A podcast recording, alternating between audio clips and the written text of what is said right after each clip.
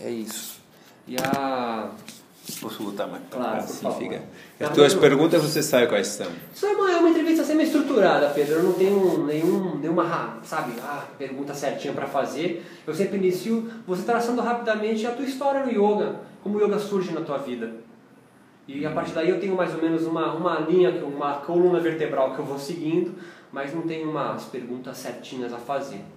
É, como que o yoga surge na, na tua vida, Pedro? Mas espera aí, posso fazer uma pergunta antes? claro, várias. Vem cá, é, você disse que você quer fazer um estudo ou quer fazer um doutorado cujo tema seja yoga e espiritualidade. bem rápido, porque eu estou preocupado com o seu tempo, por isso eu falei rápido assim. Não, é, o meu, o meu objeto é o yoga, e o que eu tenho investigado é o cenário espiritual do yoga no Brasil.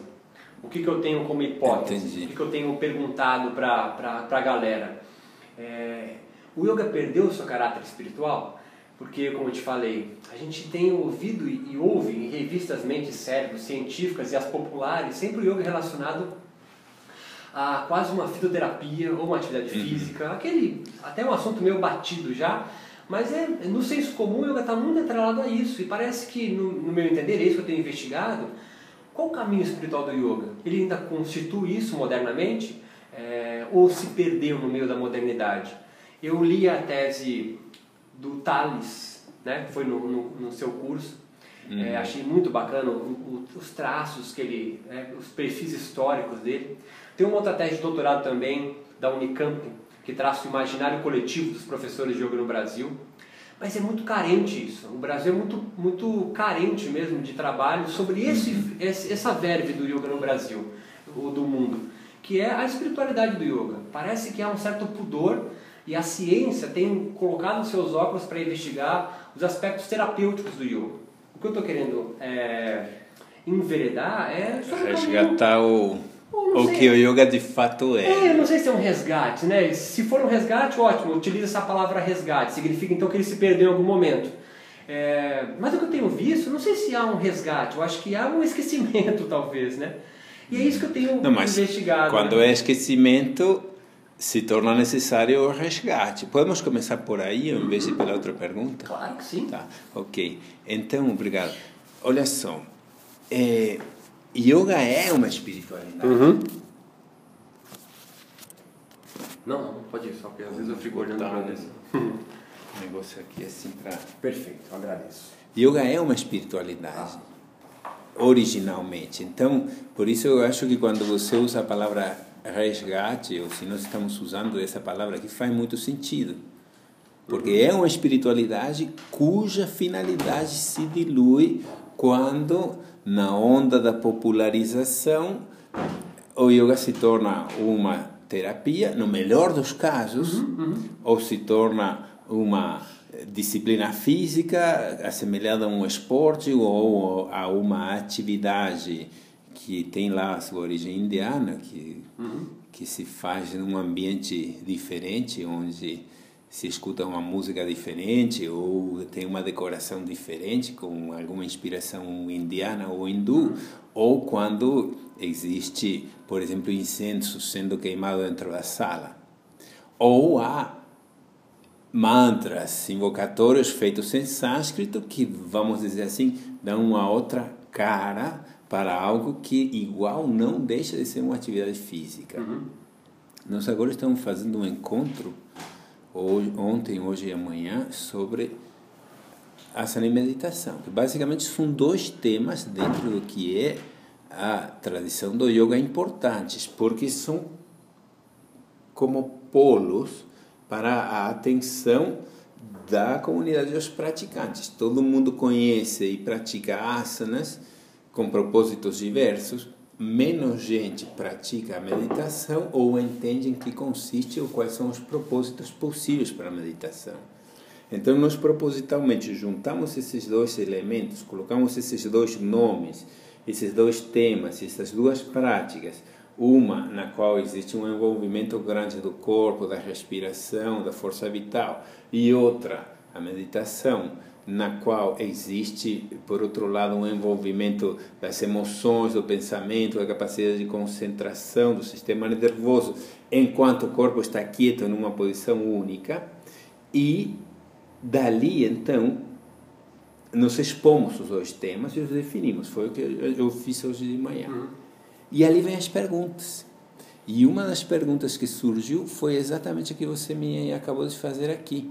Como é que o yoga, sendo uma atividade física, tem essa conotação de espiritualidade? Quem fez essa pergunta é uma professora que tem, pelo que eu sei, mais de 10 anos de experiência como praticante e talvez um pouco menos, mais perto de uma década também de eh, dar aula. Uhum. E essa pessoa, com tudo que eu sei que se dedicou seriamente ao yoga e eh, ensina, tem esse tipo de dúvida. Não sabe e confessou ali, disse que tem um problema para integrar a espiritualidade na prática. Porque para ela, como para muita gente, o yoga é uma técnica, é uma prática, é algo que você faz. E o que nós estamos propondo, desde o ponto em que nós entendemos isso dentro da tradição do yoga, na qual a gente está conectado através do nosso mestre, que se chama Swami Dayananda, e do mestre dele, e da cultura de uma região determinada da Índia, na qual existe a conexão do yoga com essa tradição ancestral antiga, que para nós é algo vivo, não é um objeto de conhecimento e não é um, um, uma retórica dizer que isto é uma tradição. Tem muita gente que fala na tradição do yoga, mas que tradição está se falando? Onde se perdeu isso? Eu acho que eh, no momento, Roberto, em que o yoga sai do, do seu contexto original na cultura indiana, vinculado a uma forma de viver, vinculado a coisas que, que não fazem parte do cotidiano de quem pratica yoga aqui, como por exemplo o tema da dieta vegetariana desde o nascimento, ou o tema da espiritualidade hindu, com a qual você certamente sabe, o yoga está tão intrinsecamente vinculado. E quando o yoga se translada para um outro âmbito cultural e para um outro contexto, se perde aquilo, porque aquilo se torna um discurso é, ideológico. Mas não foi Kovalayananda que fez esse, esse, esse, esse, esse caminho, esse trajeto? Não foi um ocidental é Kuvalananda, em 1920, eu acho, 24, que coloca um yogi dentro de um laboratório para se pesquisar a técnica do yoga. É... Não é o Ocidente, ou é? Olha, antes dele, é, tem ingleses que fazem pesquisas uhum. com yogis. Num livro chamado Patanjali e o Yoga, que não está traduzido para o português, que, que foi escrito originalmente em francês, Mircea Eliade conta... Tem, tem português já. Tem? Tem o capinha, Patanjali o Yoga. magenta, é. Não é o Patanjali, é o Yoga Imortalidade e Liberdade. Não, não, não. Esse Patanjali é o Yoga. Patanjali já tem já agora. Então, dá uma olhada lá no não, início. Esse, uh -huh. Lá é, é, que eu, eu, não sabia que. Não, eu, tenho, eu parei de comprar livros, é, mas não, você tem original é em francês. Eu estou nisso há, há um tempão para buscar referência. Esse do Eliade já tem também, já, uma capinha meio verdinha, assim, meio magenta, eu acho que já tem já, em português. Olha, você vê lá o início, no, no capítulo inicial, Mircea Eliade conta uma história uhum. de um camarada chamado Ram Das, que é submetido a uma série de testes e que creio que é de antes dos anos 20. Uhum. Antes de Kuvalayananda, uma equipe de ingleses chegaram lá na Índia. Eu tenho até um, uma, uma, reprodução, não, de um cartaz da época da colônia, quer dizer, de antes da fotografia, de ingleses pedindo eh, yogis que levitassem e dizendo que se oferecia uma recompensa para quem se apresentasse lá para fazer uma... Você acha que esse é o preço que o yoga pagou pelo seu encontro com a ciência? Não, calma, vamos por partes. Vamos por partes. É, ali, nesse, nesse processo, Roberto, é, eu penso que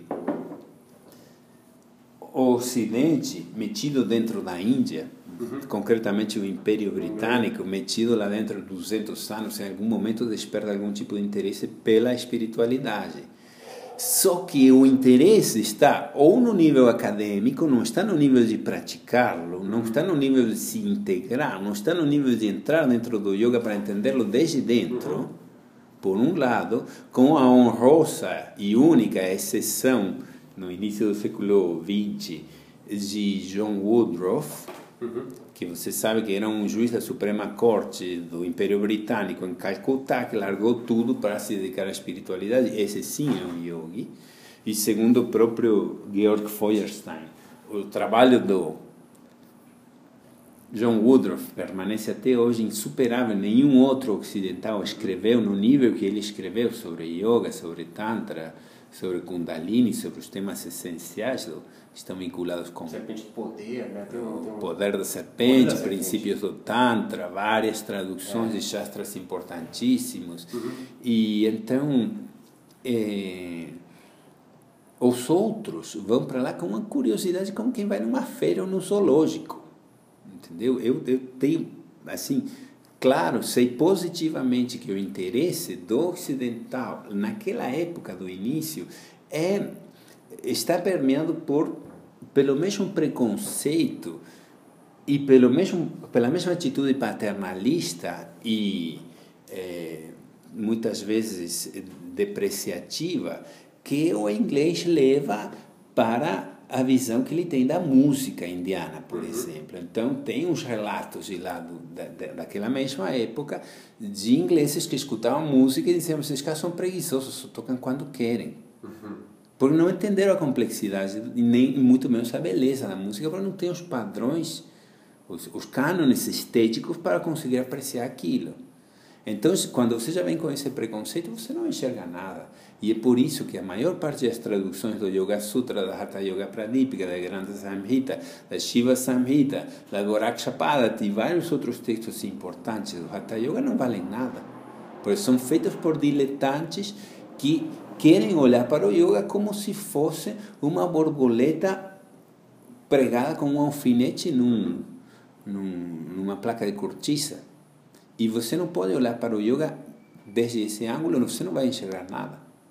Outra coisa que ingleses fizeram foi a dissecção de um cadáver para abrir, para demonstrar, com aquela mesma arrogância típica, para um yogi que estava ali assistindo a, a, Dissecação, a, a né? dissecção do cadáver, que não, os chakras não existiam. Abriam o cara e diziam: cadê o chakra do coração? Está aqui. O que, que o indiano dizia quando via isso? O que tem que dizer, que os chakras não estão no plano físico, uhum. nem você vai conseguir olhar com um microscópio, nem com um telescópio, porque não é matéria, é prana, é força vital. Então, se é força vital, naturalmente, um cadáver que não tem vitalidade não vai ter, não vai ter, é, não vai ter nenhuma, nenhum sinal. Uhum não são escudos, não são feitos de vidro, ou de bronze, ou de eh, couro, não são órgãos internos, como também outros malucos ocidentais, como o Leadbeater, eh, quiseram ou pretenderam uhum. associar, tipo, o cara me coloca o, o, o, chakra do fogo, que é do plexo solar, no fígado. Isso, não, isso, deslocadinha para isso, isso é, é meio é, é meio infantil, entendeu? A Inga faz isso também um pouco, né? De, de traduzir, sei. por exemplo, os nadis e de Pingala como sistema nervoso simpático para simpático. A árvore do yoga, alguns livros do Iyengar, ele, ele faz essa, essa, essa associação direta. Roberto, eu confesso que eu não li os é. livros da Iyengar porque acho muito muito exóticos. Tipo, eu, eu, prefiro a coisa como ela é. E a Iyengar é um reformador. Uhum. A Iyengar, é. nós é. nem sequer podemos dizer que ele tenha tido um mestre. Ele reinventou muitas coisas. Uhum. Então eu não leio a Iyengar, não, uhum. nem, nem para conhecer o pensamento dele. Não, simplesmente não me interessa. Agora, voltando ao tema, para não nos desviar. Quando você vai com essa atitude preconceituosa, arrogante e tal, é muito difícil você entender a coisa como ela é. Uhum. Entendeu? Assim, então, nós vemos que nesse, nesse primeiro encontro da ciência, século XIX, final do século XIX, início do século XX, metade do século XX, até os ingleses saírem de lá em 47, que eles estavam instalados com um sistema educacional, com um sistema político, com um exército, etc., até a independência da Índia, há toda essa troca e há uma, uma curiosidade, mas é uma curiosidade antropológica, não uma curiosidade genuína de algum buscador que está querendo entender a coisa como ela é. Porque aquilo, aquilo para eles é como folclore, é como querer, sei lá, degustar sobremesas, conhecer as danças e comparar é tudo aquilo com é, sim, um tempero. Né? Comparar tudo aquilo com a cultura deles, que naturalmente é a superior. Porque é com essa atitude que os camaradas vão lá. Basta ver o que Max Müller fala sobre a, a pretensa raça ariana, dizendo que é o natural do ocidental dominar o oriental. Uhum, uhum. Então, quando você vai com essa atitude, você se, tem, se, hoje... se encontra no direito de invadir a Índia, de invadir a África do Sul, de invadir a China, de invadir todos os territórios do planeta e de plantar uma bandeira e um abraço. Ainda hoje isso continua? Há uma um, uma atitude um pouco paternalista, mas eu penso, eu sinto assim que eh, algumas pessoas da neurociência hoje em dia já estão dispostas a olhar com outros olhos para a espiritualidade. Quando falo de espiritualidade, não, não me refiro somente ao yoga, mas também ao budismo trântrico, budismo nyingma. Você sabe que houve ali umas pesquisas feitas com, com estes budistas da, do Tibete, uhum. na, de uma série de pessoas do Instituto Nacional de Recherche Scientifique de Paris, uhum. é Francisco Varela, que faleceu uhum. faz um tempinho. Ele faz muito, muito Mind in Life, né? acontece em Dharamshala na Índia, eles participam desde o primeiro ali, né? com pesquisa dessa forma. Uhum. É e nós mesmos participamos de umas pesquisas assim. Eu, pessoalmente, fui escolhido pelo meu mestre para... Isso não reduz o yoga? Não, porque... Você não, verdade, você não está contribuindo para isso? Não, não creio. Participar de um experimento? Eu participei de vários experimentos. Então, como... o que, que eles analisaram em você? No primeiro, me deram uma rotina de exercícios que estava errada, que não era tradicional, que era uma coisa, era uma maluquice moderna, contemporânea, não tinha nada a ver com nada que você possa encontrar nos Shastras, e eu disse isso pro pro camarada que estava conduzindo a pesquisa, mas ele disse que ele, aquilo era a rotina dele, era o protocolo e não podia ser mudado. Aí me dispus a fazer um exercício que não era exatamente yoga, mas parecia yoga, era diferente.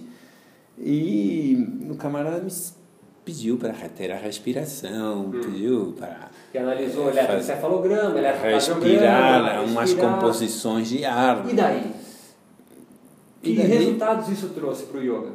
Isso trouxe um resultado para o doutorado do camarada. Isso quer dizer. Para o yoga, eu não sei se trouxe alguma dizer, coisa, porque aquilo nem sequer foi divulgado. E é isso eu te pergunto: isso não reduz o yoga a análises fisiológicas? Espera. Essa foi a primeira experiência. E essa eu desconsidero porque eu entendi que a pessoa que conduziu a pesquisa não estava preparada para fazê-la, porque nem sequer se dava conta do que era o yoga e, esse, e qual é a diferença entre o yoga de tradição e o tal do neo-yoga, que é essa maluquice inventada aqui no Ocidente, na qual se misturam protocolos. Estou chamando isso de neo-yoga. Ah, ótimo, okay? sim, maravilhoso. Porque eh, nós temos dentro da, da, da, tradição, por exemplo, o Vedanta, que é uma escola de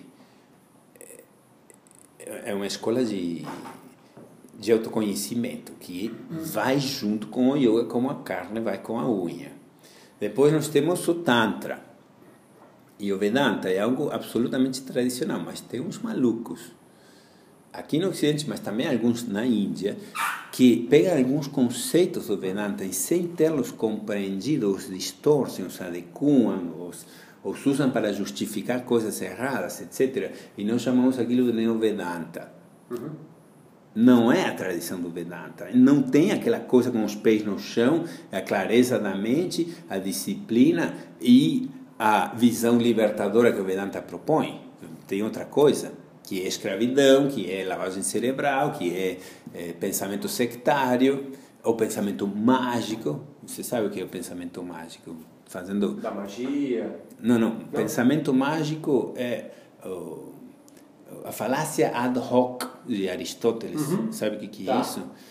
Fa estabelecer associações de causa e efeito entre eventos tá. ou situações que não estão vinculados. Uhum. Como, por exemplo, é, vem. Apaga a luz. Eu vem, vem, vem a lua e engole o sol. Tá? Uhum. Vem a lua e engole o sol, é um eclipse. Né? Uhum. Então, é um monstro que está comendo. Esse é o pensamento mágico. O sol. Ah, espera, espera. Esse é um exemplo de pensamento mágico. Tá. Aí, o nativo está aqui com a sua panela e vê que o dragão engoliu o sol. Então ele começa a bater a panela. E não é que quando ele bate a panela, o dragão se assusta e regurgita o sol. O dragão cospe o sol e o sol volta a brilhar. E o cara fica todo, todo contente, todo feliz de que ele contribuiu para o equilíbrio cósmico, batendo a panela dele no uhum. telhado da casa dele, para que o dragão cuspisse o sol de tem uma relação com... Então, isso é o, o, o, a falácia ad hoc. Falácia é algo que parece verdadeiro, mas é uhum. falso. Uhum. Então, ad hoc significa depois de. Portanto, se o dragão regurgitou o sol, isso se deveu ao fato de que eu bati a minha panela aqui. Uhum. Estabelecer relação de causa e efeito entre coisas que não estão vinculadas. Então, isso acontece muito dentro do yoga. É, Ainda falácia ad hoc é o que mais acontece. Modernamente isso acontece. Yoga para depressão. Faça a postura do herói e você vai se sentir como um herói. Isso é falácia ad hoc. É fazer uma relação de causa e efeito entre uma posição e uma situação emocional que não existe, não está vinculada. E que, no melhor dos casos, se tem um efeito, vai ter um efeito de placebo entendeu? Uhum. Então isso acontece no Vedanta e nós chamamos os que utilizam essas falácias ad hoc. Ad hoc é grego e uhum. isto se refere a Aristóteles, mas uhum. isso se explica exatamente nos mesmos termos eh, dentro da própria tradição do yoga. Se diz, olha, você pode se equivocar dessa forma. Então o Nyaya, que é o exemplo, ilustrativo dentro da tradição do yoga, que explica isso, se chama Kakatalia. Kakatalia quer dizer corvo na palmeira.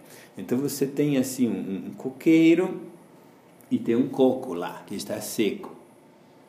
Seco significa que está pendendo por um fio. E na hora em que o coco cai, justo naquele momento um corvo pousa na árvore. Você está olhando. E você vê que o corvo pousou e o corvo caiu. E não há relação causal entre o pouso do corvo e a queda do Engraçado porque a ciência entra para o yoga justamente para tirar isso. O pensamento do cientista moderno que estuda o yoga, ele entra, só que ele chama de desmistificar. Mas quem te disse que a ciência não usa a falácia ad hoc. A ciência usa. É o que mais usa. Estou lendo aquele livro chamado acho. A Dúvida de Darwin. Ouviu falar uhum, nesse uhum. livro? Cara, é tudo falácia ad hoc. Ou seja, ad hoc quer dizer assim, voltando para Aristóteles que explica isso bem claro. É, se a queda do coco aconteceu depois do pouso do corvo na árvore, então foi devida a o pouso do corvo no coqueiro. Hum. Esse então é que é o errado. É, mas só que a ciência ela, ela, ela vai reproduzir isso 100 vezes para ver se isso acontece. Se não aconteceu, não é ciência. O que você descreveu é pseudociência. Né? Um, ah, se isso acontece no meio científico, é pseudociência. Tá, né? então, isso se chama pensamento mágico, Uhum. ok? Então, quando a gente vê que a, a tradição começa a estar contaminada por esse tipo de pensamento mágico e vê quem é que está ensinando e quem é o mestre do cara, quem é o mestre do, o mestre do cara, quem é o mestre do mestre do mestre do cara, é Neo-Tantra, é Neo-Vedanta e é Neo-Yoga. Uhum. Entendeu? Porque... Blavatsky talvez tenha um- uma, um- um- uma culpabilidade um pouco disso também, quando entra com, com o pensamento do ocultismo europeu, né? um pouco na, no yoga moderno. Aquilo é uma verdadeira loucura, cara. Eu, eu, eu só li um livro com o qual dei boas risadas chamado O Babuíno de Madame Blavatsky. Você já leu esse livro? É uma tese de doutorado também. É. Esse está fantástico. É, é. Então, assim, eu sou um cara que, se você for olhar por todos os parâmetros, sou um cético. Entendeu? E eu tento limpar o yoga desse, desse tipo de, de, de, de condicionamento ou de distorção. E eu aprendo isso com o meu professor, com O Swami é Dayananda. yoga, então? Você pode dar muitas respostas para essa A sua pergunta. resposta. não é uma resposta pessoal. Tá? Eu não tenho uma opinião pessoal sobre o yoga. Eu sou um seguidor de um Siddhanta. Um Siddhanta significa um, uma doutrina tradicional, na qual a opinião que eu possa ter vale menos que zero.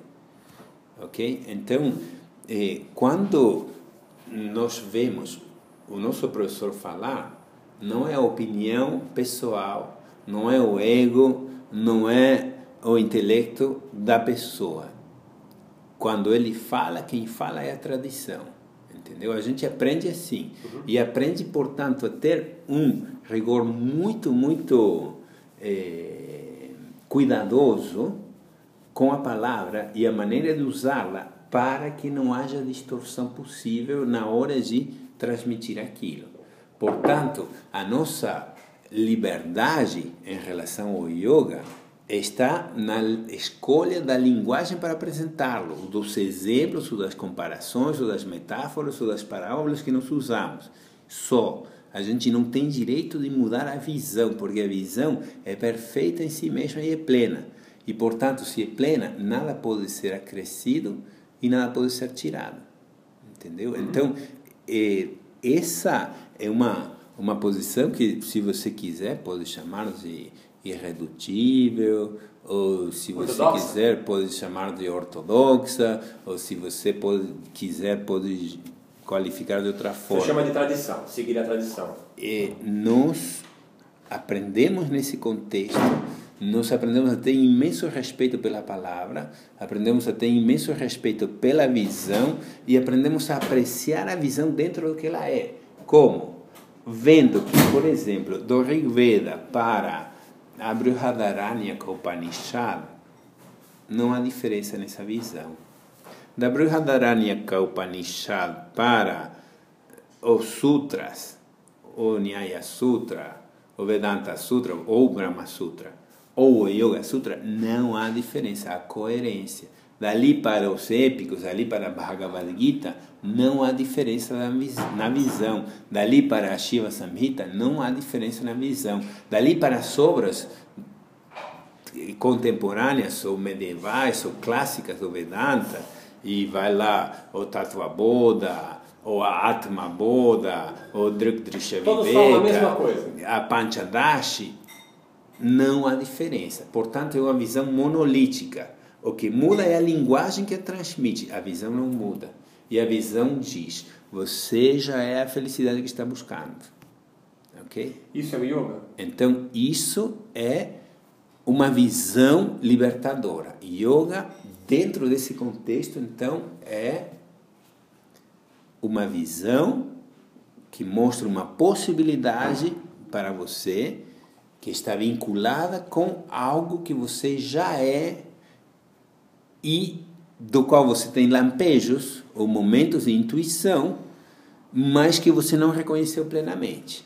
Então, o yoga, ao mesmo tempo, é a visão libertadora, que te diz que você é pleno dentro do que você é, pleno em si mesmo, por um lado, e por outro lado, um método de ensinamento e de transmissão dessa visão que está na forma dos próprios Shastras, na forma eh, dos textos nos quais o yoga é ensinado, e num método ou numa maneira de peculiar de ensinar aquilo através do contato de cada professor vivo de uma geração para os seus alunos da geração seguinte, que por sua vez vão transmitir e ensinar isso para outros eh, alunos, outros estudantes, outros discípulos das gerações eh, das gerações posteriores.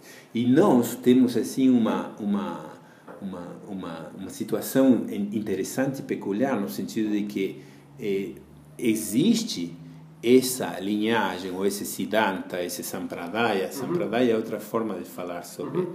sobre ou Parampara, sobre essa, essa tradição de professor-estudante.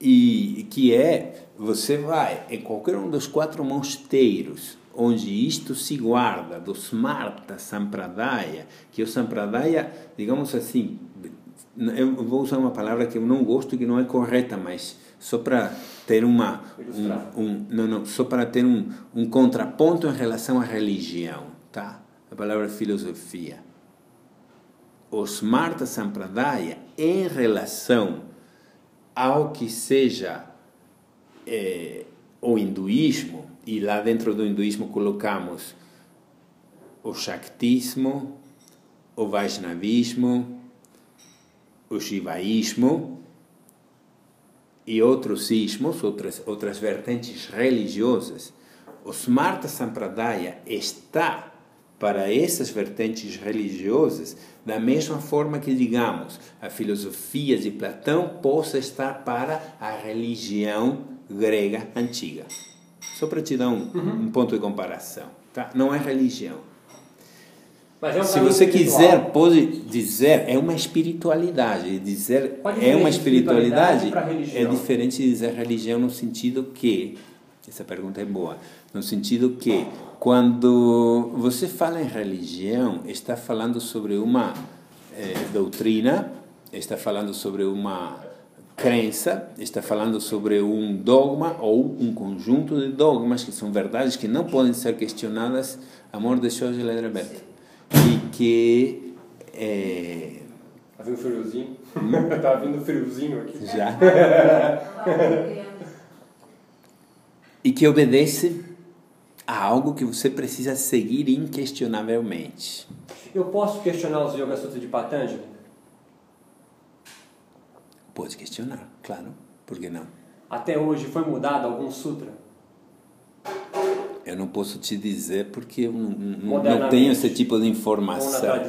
O que eu vejo acontecer, Isso por é exemplo, são interpretações altamente questionáveis ou traduções interpretativas que não que que na tradução para então, português ou para tá. o inglês incluem coisas que no sânscrito a gente então, sabe que não tá. estão. Mas no sânscrito alguma vez já foi alterado por alguns por qualquer outro discípulo ou da tradição? Algum sutra já foi mudado do, do, de Patanjali? Especificamente de Patanjali, Sim. você fala. Olha, dos Yoga Sutras de Patanjali, como a gente pode responder essa pergunta? Dos Yoga Sutras de Patanjali tem vários, várias versões. Uhum. Várias versões. Que são o quê? São manuscritos copiados são por. comentários. Não, não, não. Não? Os sutras são sutras. Depois tem os comentários. Tem o comentário de Vyasa, tem o comentário de Vachaspati Misra. Essas coisas são separadas. Uhum. Podem estar no mesmo manuscrito. Tá. Mas Sutra é Sutra. Então, o Sutra já Baixa é Baixa e Tika é Tika. Baixa é comentário de Sutra e Tika é comentário de comentário ou nota de comentário. Alguém já questionou filosoficamente dentro da tradição, porque fora da tradição as interpretações podem ser errôneas porque não fazem parte da tradição. Algum sutra de Patanjali? Isso não, não torna ele uma crença e um dogma que não, não, nem se mexe? Não, porque torna ele o quê? O que a obra de Patanjali é. E é a obra comparou, de Patanjali. Você comparou com o de Platão. E Platão ele é questionado, ele é criticado à torta direita sem nenhum problema. Mas isso não é feito com Patanjali. Isso não torna ele algo dogmático, um sistema de crença no qual não se pode mexer nele? Não necessariamente, porque é, primeiro que você tem várias formas de interpretar aquilo uhum. e cada cada é, linhagem, cada siddhanta pode interpretar de uma forma diferente, ok? Interpretar, né? Interpretar. Fazer um comentário dele, mas nunca se alterou um sutra. Não, não, não. Tem, então, o que estava te falando, Roberto, é o seguinte: tem vários tipos, tem vários tipos de, de manuscrito e tem alguma diferença numa vírgula aqui, num ponto ali, numa palavrinha que está ausente ou presente, e tem uma versão que tem um sutra mais que as demais. Uhum. São 196, São tem 197. um. Entende? Uhum. Então, é só isso. Mas o, o, o texto é monolítico e, como obra, não é de Patanjali, porque aquilo é uma coisa anterior a Patanjali, que já existia e que Patanjali simplesmente arranjou com aquela linguagem peculiar, que é a linguagem dos sutras, com aquele estilo literário peculiar, que é o estilo dos sutras. Prana existe? Prana? Uhum. Claro que existe. Isso não é uma crença? Não. Como que eu posso demonstrar isso? A não Bom, ser que seja pessoal. Você, na minha experiência pessoal. Você pode é, pensar no seguinte: existem é, formas de medicina que inquestionavelmente funcionam. Eu, eu tenho uma, uma nora que é farmacêutica, uma pessoa com formação científica, e ela tem uma farmácia de manipulação. E ela está vendendo umas coisas lá, florais, por exemplo. Se você perguntar para mim se eu acredito em florais, eu não acredito. Entro, uhum. entro na farmácia e vejo florais à venda. Uhum. E chego para ela e falo, não é rastra.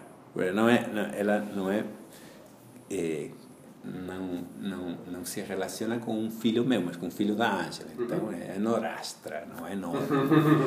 Aí eu digo, você acredita nisto? E ela diz, olha, isto funciona ela é do meio científico, uma pessoa absolutamente cética. Hum.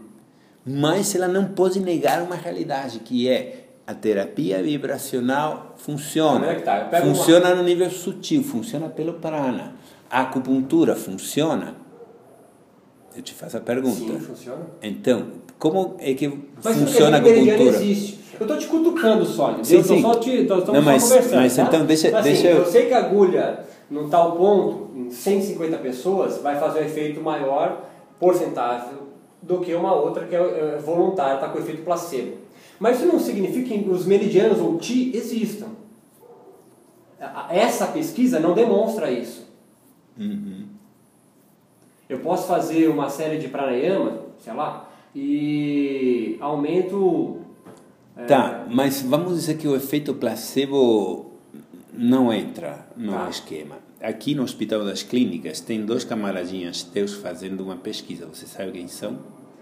Bom, já teve o Rui Afonso, tem Elisa Gonzalez, então, tem O Rui me disse que não foi ele, mas tem um camarada dele que está fazendo uma pesquisa junto com ele de reiki em ratos. Uhum, é. E o rato... Melhor ser imunológico.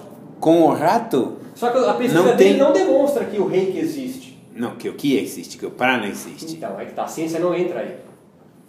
Claro, mas como você vai explicar? Você vai explicar, como vai dizer que o sistema imunológico do rato. Reich, não posso? Mas é, é outra palavra para o mesmo princípio. É isso que eu que é o princípio da, da é, vitalidade. É, qual a diferença disso para um outro sistema de crenças ou dogmas de alguma outra religião? Isso, a todos os efeitos, para todos os efeitos, é uma realidade se chama prana ou vitalidade. Se, ou a diferença entre um corpo vivo e um corpo morto é que o corpo vivo tem prana, é animado por prana, e o corpo morto não tem. Não pelo olhar da ciência. Eu te digo desde o lugar onde a gente faz, olha para isso. Não estou colocando a ciência numa, numa maior valoração. É que a gente tem como, é, como ideia de que dogma é algo do qual a ciência não consegue demonstrar que você colocou. Religião é algo que tem um sistema de dogmas, crenças. Entendi. E espiritualidade é algo que não. Eu estou querendo entender isso. Qual que é a diferença? Porque eu não consigo enxergar. Porque se a, espiritualidade, a religião é algo no qual tem um sistema de dogmas e crenças, no qual eu faço sem ter que ter uma demonstração científica disso, prana, chakra, nadis, também não tem demonstração científica. Claro, mas depois você pode escutar isso aqui. Várias vezes. É, eu não respondi a pergunta sobre o que é espiritualidade. É, e nem o que é yoga também. Não, o que é yoga já te respondi, mas vou recapitular. É uma visão libertadora sobre o ser humano Uhum. que mostra que você não precisa buscar algo que já tem, que é a plenitude, Uhum. acompanhada de uma maneira peculiar de ensinar aquilo através das palavras. Uhum. Isso é yoga dentro daquilo que eu entendi. Dos estudos que eu Uhum. faço com o meu professor faz algum tempo. Algum tempo, quer dizer, bem mais de 10 anos. Agora, eh, em relação ao tema espiritualidade, nós dizemos yoga é uma espiritualidade, não é uma religião, no sentido que eh, na religião eu preciso aceitar algumas coisas que vêm junto com essa instituição que estão ausentes da espiritualidade. A espiritualidade deixa a responsabilidade contigo. Não é delegada para um momento futuro ou para um julgamento futuro, como se diz o, juízo final. Não é postergada ou deixada para depois da vida, ou para depois da morte, ou para depois da ressurreição, ou para depois que o mundo acabe.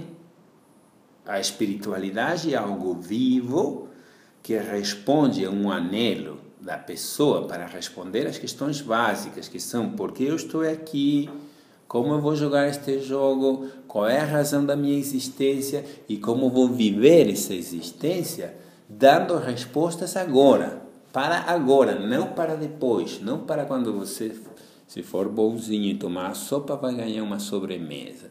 Se eh, não cometer nenhum dos dez pecados capitais, são dez? Então você vai para o céu e se pisar na bola uma vez com um dos pecados capitais, como o nome indica, tem dez daquele mandamentos, Seven. Sete pecados, boa. Budismo é religião? Calma, calma, cara. Desculpa. Deixa, desculpa você. Não, mas deixa, deixa, Desculpa, deixa eu arredondar a ideia. Então, é, quando nós olhamos para a espiritualidade, a espiritualidade, segundo eu entendo ela, ela me responde essas questões, mata minha sede agora e não posterga nada para depois, não deixa nada para o além. Portanto, não importa o que vem depois. Importa como você está vivendo a sua vida agora. E se do, da, daquela possibilidade que você tem agora, se você de fato está sendo livre ou se você simplesmente está sendo levado por um conjunto de condicionamentos e crenças de, de eh, De conduta ético-moral, né? de, de condutas pré-concebidas, pré-programadas e, em suma, coisas que te amarram que, que não te deixam ser quem você é ou assumir a tua própria natureza. Budismo é uma religião? Eu não sei se posso responder essa pergunta, porque eu não sou budista e não conheço. O hinduísmo é? Segundo o Estado italiano, não é. Segundo quem? O Estado italiano. Estado italiano. O, a gente conhece a história de Swami Gitananda, que é um mestiço de eh, metade irlandês, metade indiano, que nasceu e viveu na Índia, que se mudou para a Itália e que quis na Itália abrir um mosteiro, um ashram. E parece que as religiões na Itália, assim como no Brasil, têm isenção de Para uma impostos. pessoa, o hinduísmo não é. Mas ele, num senso comum, tem um, um escopo de, de algo religioso. Escuta o final da história. Então ele vai e pede: Nós queremos a isenção de, de impostos a qual tem direito as religiões. Nós vamos abrir aqui um ashram, que é um mosteiro da religião hindu. faz a solicitação e o Estado italiano, não é uma prefeitura de esquina, o Estado italiano diz: você não tem isenção de impostos porque o hinduísmo não é uma religião. Uhum. Ok? Então, existe uma diferença básica e essencial em termos do, da definição formal de eh, religião, porque quando nós dizemos religião, Roberto, muitas vezes estamos nos referindo às religiões abraâmicas, que são o judaísmo, pela ordem, o cristianismo e o islamismo. Tá? Então, uhum. essas são as religiões monoteístas. Chamamos as outras de pagãs. Tá? Tudo que não é abraâmico é pagão, pagão. E ali nessa vala comum vai junto também budismo, o shintoísmo e o próprio... Pagão para o cristão é quem tem muitos deuses. O budismo não tem deus nenhum. É... e também não tem um, um posterior, um céu esperando. Mas também é considerado religião. Tem, no budismo é... tem. Há algumas linhagens de budismo. No budismo né? tem. Mas... Não, eu estou falando do budismo Nyingma. Tipo, você pega aquelas mandalas, aquelas aquelas tancas e tem umas visões do céu e do inferno e do celestial e do é que dependendo da interpretação terreno, dependendo por exemplo, do zen budismo que a monja Coen, por exemplo é agora né? O, o inferno o céu está acontecendo cara, agora é que, é que, se a gente vai falar em budismo a gente vai falar em muita coisa. Não eu tô, eu tô, eu tô com o tema da religião ainda aqui em pauta. Então assim eu, eu é, a gente talvez tenha que é, eu percebo na tua fala é, eu não sei se é isso que se conforma você me, me, me fez uma tradução é, do, de instituição religiosa. Uhum. Que talvez seja diferente de religião. Uhum. É, você me descreveu é, uma instituição religiosa com seus sistemas de crenças, né? Mas talvez a. Mas não terminei. Ainda tem uma hierarquia, ainda tem um líder que responde por aquele grupo. Ainda tem um livro sagrado. Então, qual é o livro sagrado dos islâmicos? O Alcorão. Qual é o livro sagrado dos judeus? O Talmud.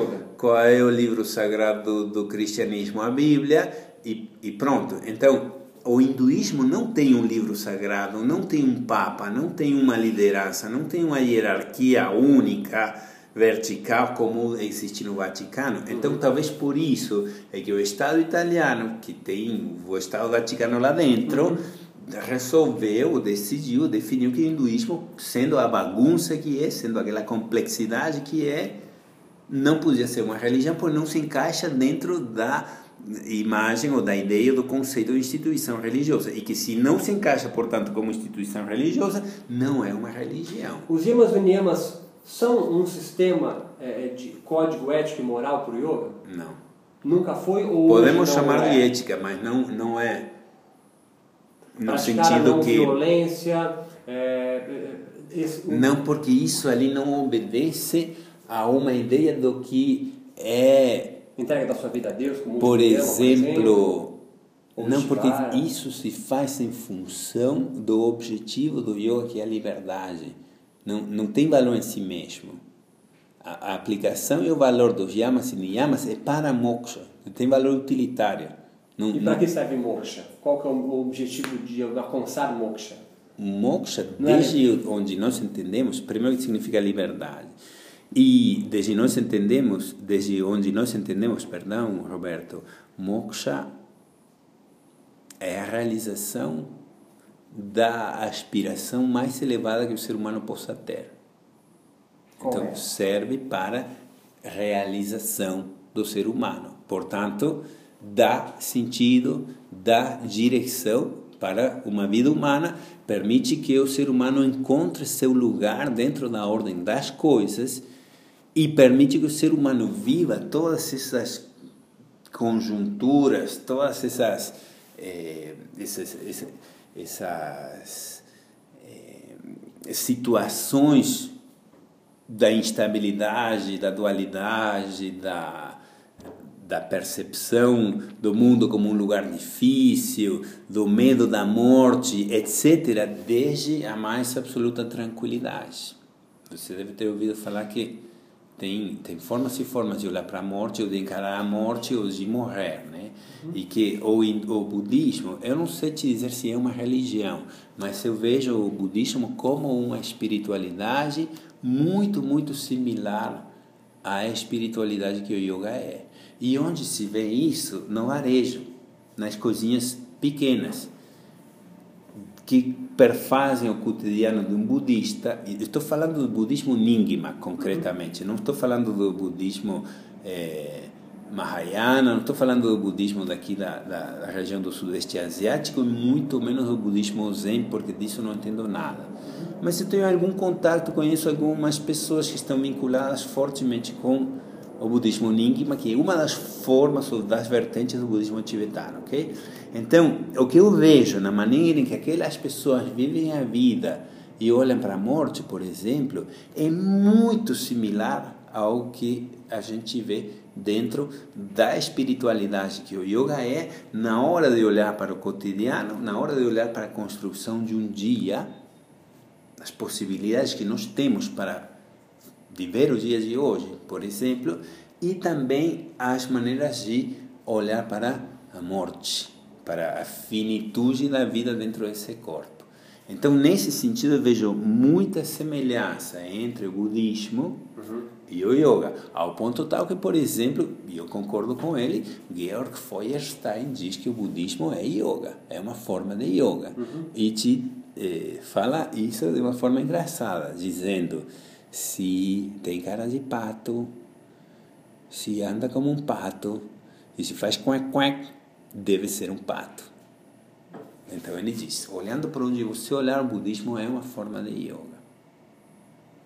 Mas os budistas participam de diálogos interreligiosos, portanto, em algum nível, mesmo sem Deus, pode se considerar uma religião também.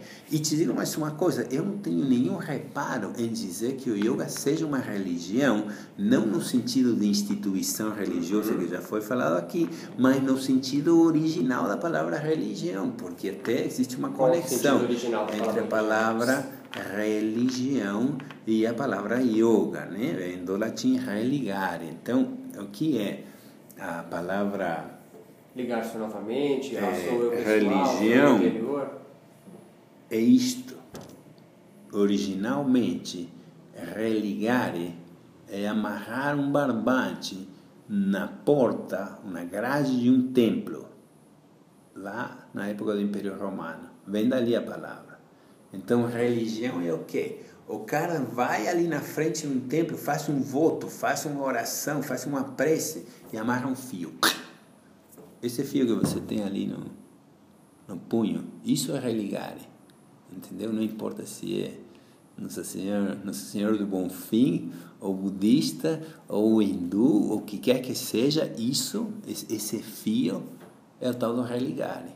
Então, religare quer dizer atar algo que estava junto, se separou e é reatado.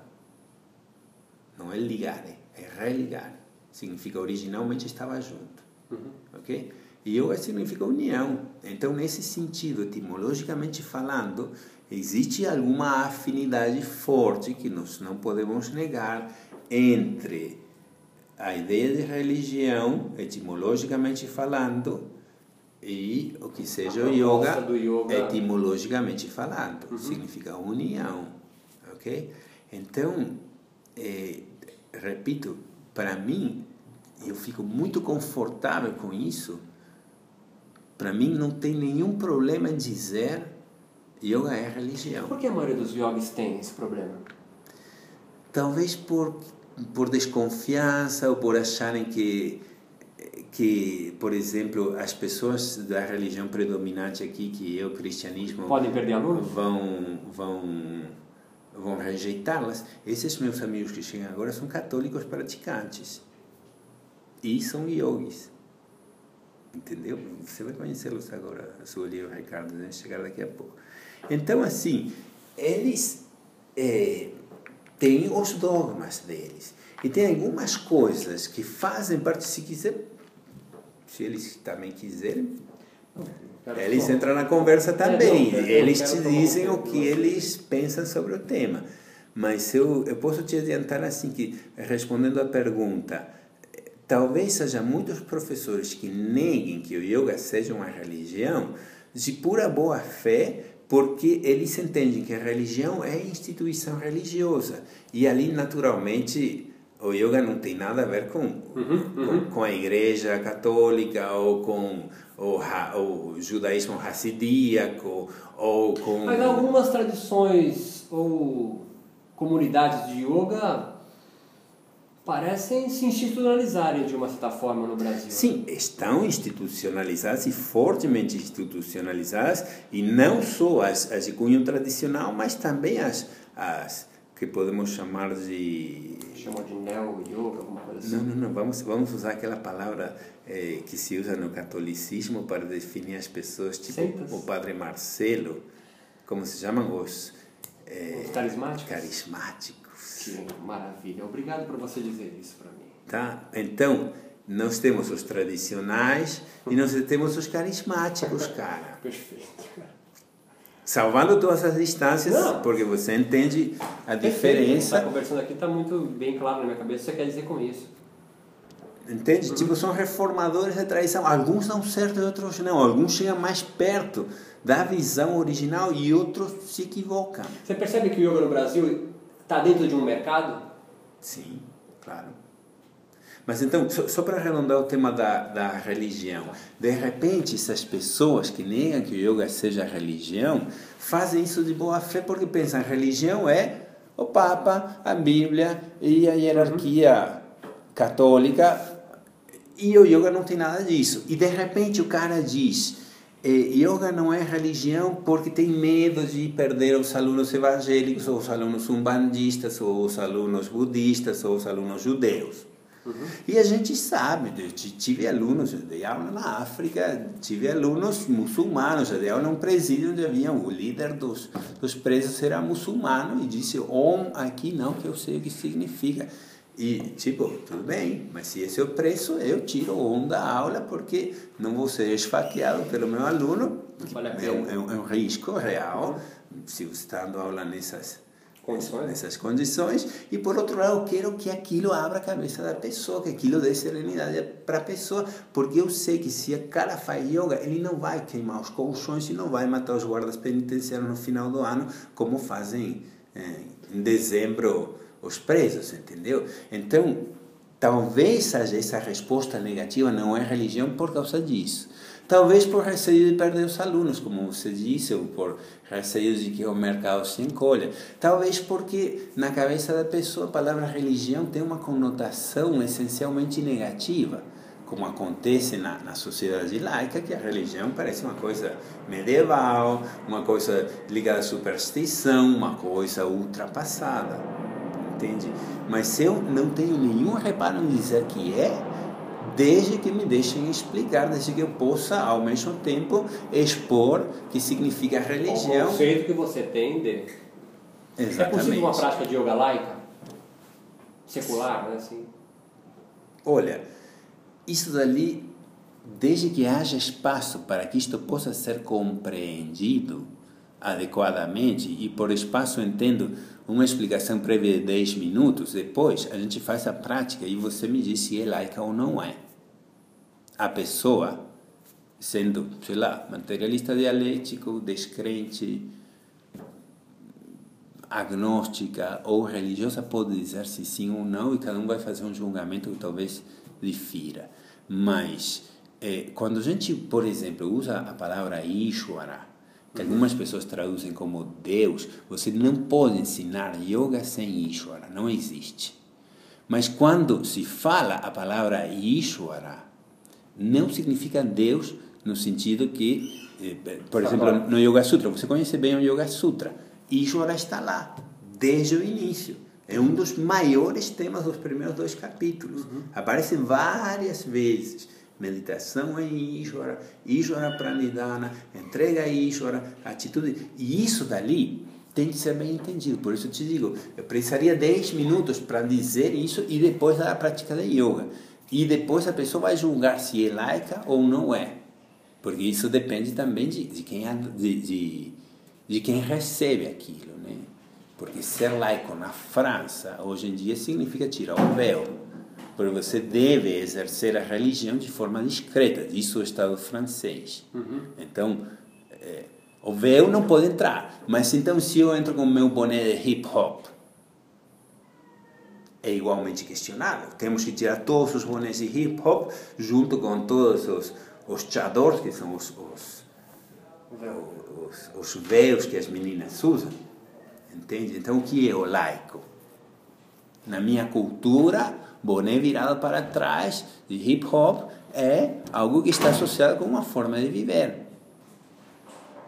E essa forma de viver implica crenças, instituições culturais que para aquela pessoa podem ser da espiritualidade dela, da crença dela, mesmo que não chame aquilo de religião. Não estou chamando a cultura de hip hop de Não, religião. perfeito, entendi. Entende? Mas Dá então, sentido para a vida dele. tipo, então o que é o laico?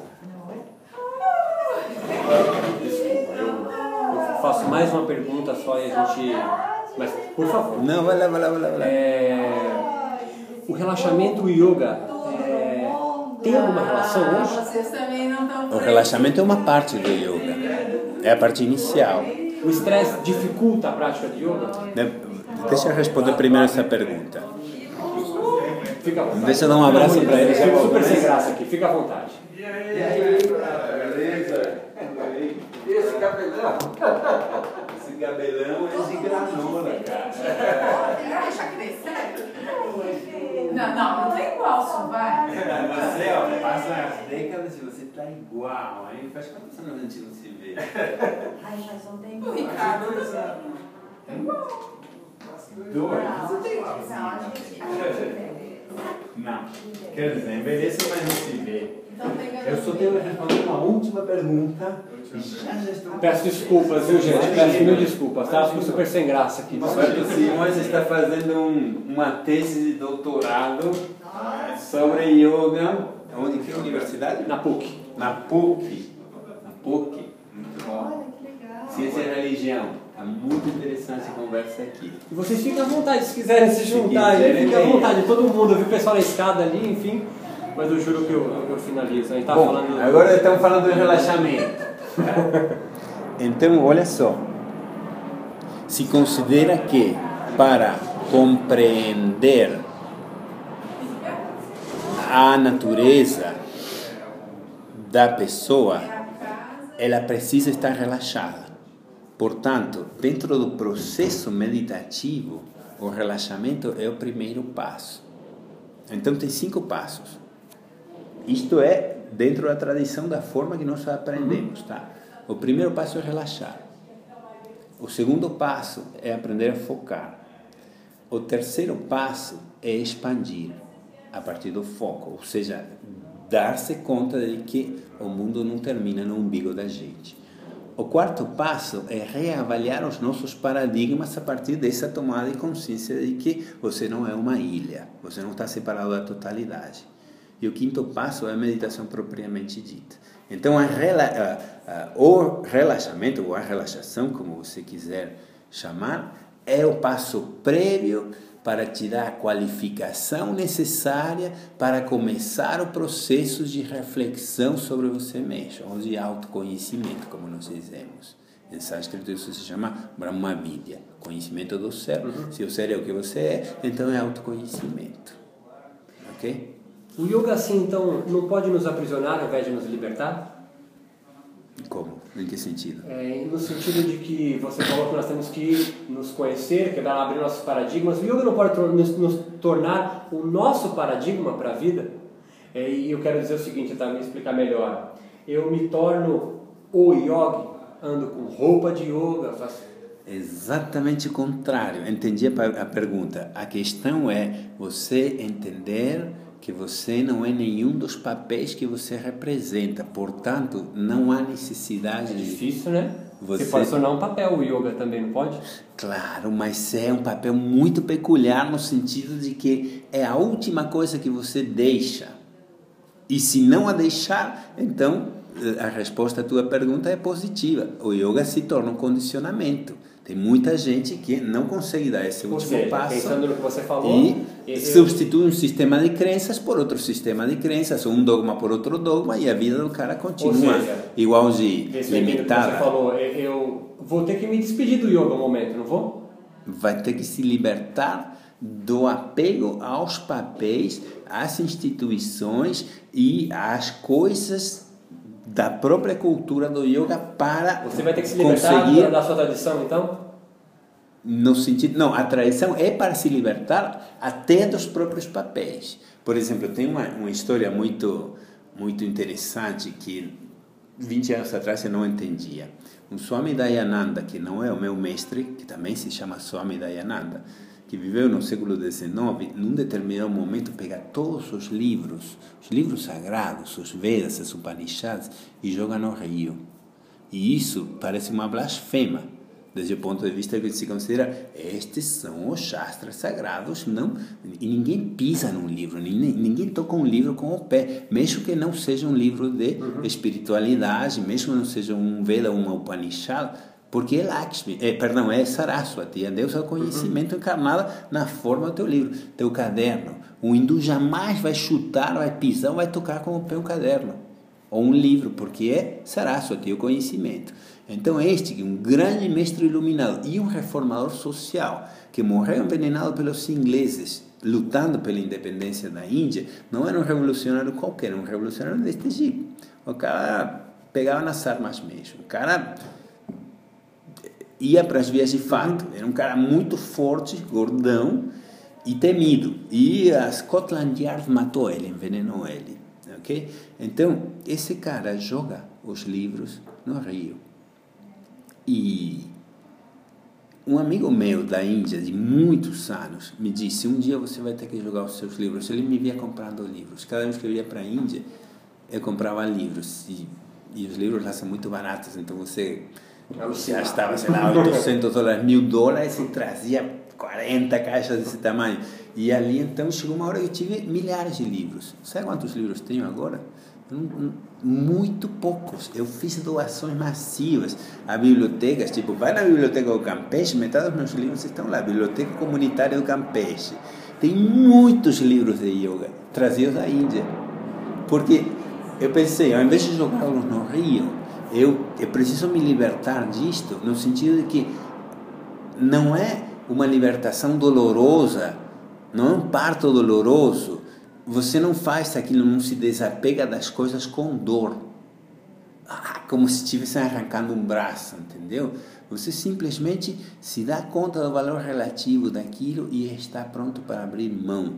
Foi importante naquele momento, agora não é mais. Portanto, agora, simbolicamente, ao invés de jogar no rio, eu vou pôr no. Eh, vou dispor a biblioteca acumulada ao longo de mais de 20 anos de viagens constantes para a Índia à disposição da comunidade do Campeche. Campeche é uma das praias de Minha namorada é. Minha namorada, Você, você na estrada do Campeche tem a biblioteca, você pode ir lá e... Camila Derzetti, ela, enfim, nós somos super. É, Uhum, legal. Eu gosto dela. É? Eu gosto bem dela. É. E Acho a ela minha última bacana. pergunta, e é, obviamente eu vou te buscar em Mariscal de novo para a gente conversar mais. Você é feliz? Sou. Posso dizer que sou. Eu- tenho um professor de literatura que foi uma pessoa que não só foi um formador para mim, mas também um, um uma referência de conduta, né? O cara é especialista em, em literatura maia, no Popol Vuh, é doutor em Popol Vuh, doutor em, em literatura, não, ele é do Uruguai. E e sabe, tipo, eu tive ele não só como um professor de literatura, mas como uma referência, um mestre mesmo para a vida. E ali nós escrevíamos cartas na época. E aí eu digo para ele o que estou fazendo, onde estou fazendo, estou morando no Brasil, estou pegando onda, estou realizado, que estou feliz, que a minha vida é o yoga, que encontrei ali uma série de coisas que são similares às, às coisas que o Popol Vuh, que é o grande tema da vida dele, da vida profissional dele, eh, também recolhe, né? Porque um livro que fala sobre espiritualidade, naturalmente, maia, pré-colombiana. E aí o cara me responde assim, cara, eu fico super feliz de que você eh, seja feliz e possa dizê-lo. E eu não tinha me dado conta que tinha escrito para ele que eu era feliz. Assim, tipo, foi uma coisa absolutamente espontânea. E a resposta dele me tocou tanto no sentido que que você possa dizer que você é feliz. Porque tem muita gente que não consegue dizer que é feliz. Uhum. Eu, por exemplo, vi um dos últimos escritos de eh, Freud. Aí pergunta para ele a mesma coisa que você está perguntando para mim. Sabe o que o cara responde? Eu não sou mais infeliz que a pessoa da média. Uhum. Portanto, que o meu vizinho. Eu não sou mais infeliz que o meu vizinho. Parafraseando, não são exatamente essas palavras, mas, mas começa É, assim. é. Não sou mais infeliz que os demais. E você pega os grandes pensadores ocidentais, todos depressivos. Então- Nietzsche, é... são Sabe, assim, eu. Essa, resposta dele me chamou muito a atenção. E quando a gente fala em, em realização pessoal, não, não, não é uma questão retórica, não é um discurso, não é uma coisa que a gente monta, que a gente ensaia, se olha no espelho e vê os sinais aqui, para que o olho fale que a boca fala, para que a boca pareça estar dizendo que o coração sente ou gostaria de sentir. Não, não é uma questão retórica, entendeu? Eu estou realizado e, e sabe onde que eu vejo que estou realizado? No fato de que eu- posso virar páginas facilmente na minha vida e no fato de que eu olho para a morte e estou absolutamente tranquilo em relação a ela. Por exemplo, agora mesmo estou com esse braço quebrado. Braço? É a omoplata, a escápula está. Teve uma avulsão, um arrancamento do osso. Surfando? Não, num acidente de bicicleta. Então eu não posso mexer esse braço. Eu não posso levantar o braço. não- não- daqui não passa. E, e estou assim faz sete semanas, quase dois meses. E eu, eu olho para o, para o meu corpo, o corpo está se deteriorando. Eu tenho 47 anos e eu abusei muito, peguei muita onda, fiz coisas muito loucas, subi muitas montanhas. Eu, eu fiz escaladas, eu tive acidentes monumentais, já fui parar na UTI muitas vezes de, de acidentes. E quando eu olho para a morte, eu, esse último aqui, eu tive um amnésia, eu bati a cabeça muito forte aqui, desse Eu lado vi um também. forte aqui. É, não, esse, esse aqui é o velho. O novo não Ah. deixou marca, mas foi desse lado. E aí, hospital, internação, eletroencefalograma para ver se tem algum coágulo formando-se ali, porque estive muito perto de morrer mais uma vez. Estou absolutamente tranquilo em relação ao tema. Talvez por isso é que, não, não que esteja buscando a morte, mas não me importa me arriscar.